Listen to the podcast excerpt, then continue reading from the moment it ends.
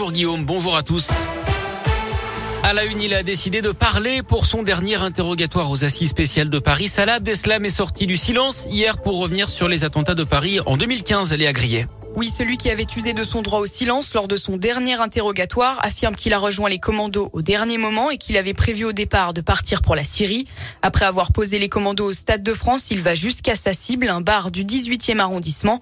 Je m'installe, je commande une boisson, je voyais les gens occupés à rigoler, à danser, je comprends que je ne vais pas le faire, dit celui qui dit avoir, je cite, renoncé par humanité et pas par peur. Il affirme aussi qu'il n'était pas au courant de sa mission et qu'il ne savait pas pour le Bataclan. Quant à sa ceinture explosive qui n'aurait pas fonctionné. Il reconnaît un mensonge raconté à ses amis venus le récupérer après les attaques pour le ramener en Belgique. Merci Léa. L'interrogatoire a été arrêté hier vers 20h. Il reprendra aujourd'hui dans l'après-midi.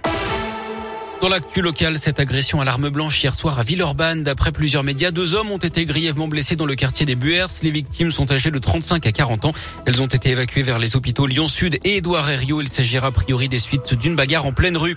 L'intervention du GIGN vendredi dernier dans une petite commune du Buget dont l'un. Trois hommes, un père et ses fils ont été interpellés à Saint-Germain-les-Paroisses dans un garage clandestin. D'après le progrès, ces trois membres de la communauté des gens du voyage susceptibles d'être armés ont été mis en cause dans une trentaine de cambriolages commis entre octobre 2000 2021 et avril dernier. Des vols en Haute-Savoie, en Savoie, en Isère et dans l'Ain.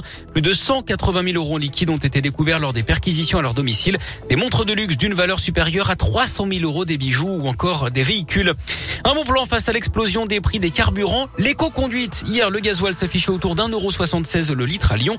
Que vous rouliez à l'essence, au diesel ou en hybride, vous pouvez réduire votre consommation de 20 à 30% en changeant votre façon de conduire. Le secret, c'est de garder une vitesse stable, de limiter autant que possible les accélérations et les Et vous serez surpris, hein non, l'éco-conduite, ce n'est pas la conduite de papy.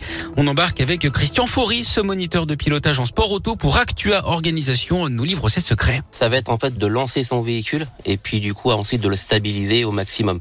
Moins il y a de variations, forcément, ben moins on consomme.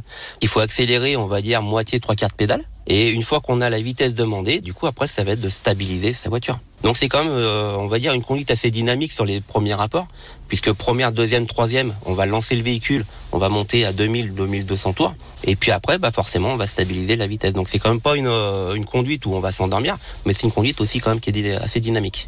Et c'est surtout basé sur l'anticipation on va anticiper beaucoup plus loin au niveau, admettons, des ronds-points. S'il y a des poids lourds, bah, ça sert à rien d'accélérer. On peut lâcher l'accélérateur et euh, laisser faire la voiture par rapport à l'énergie qu'on a emmagasinée. Et avec l'éco-conduite, non seulement vous utiliserez moins de carburant, mais en plus vous allez réduire votre temps de trajet de 20 à 30% selon ce professionnel de la route. Et grâce à une meilleure anticipation, vous ferez également baisser le risque d'accident. Du foot, Lyon-West Ham ce soir en quart de finale retour de Ligue des Champions. Les Lyonnais avaient fait match nul un partout la semaine dernière en Angleterre. À noter les absences de Lopez et de Paqueta, le premier blessé, le deuxième est malade.